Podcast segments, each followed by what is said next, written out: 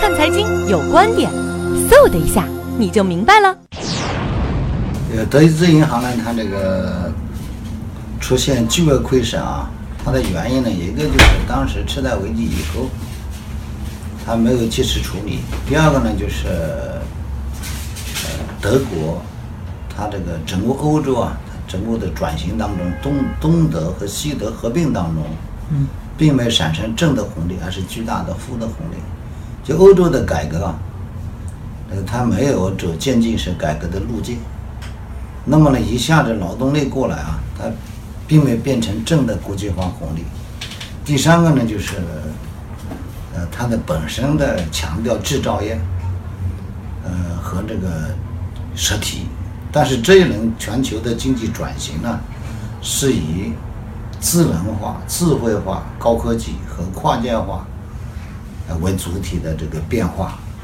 这样呢，德国呢，它在这个经济上面啊，它并没有完整的、完全的适应这种形势，因为德国的分工是非常精细的，它这种这个德国制造啊，它是以付出每个人的、以每个人的专业化和思维的单向化作为依据，作为一个前提来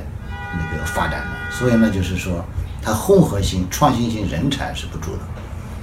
德国这个经济呢，在这个整个的发展当中啊，这样呢，就是再加上它那个德意志银行呢，它主要是经营的大宗产品的质押为为主的债券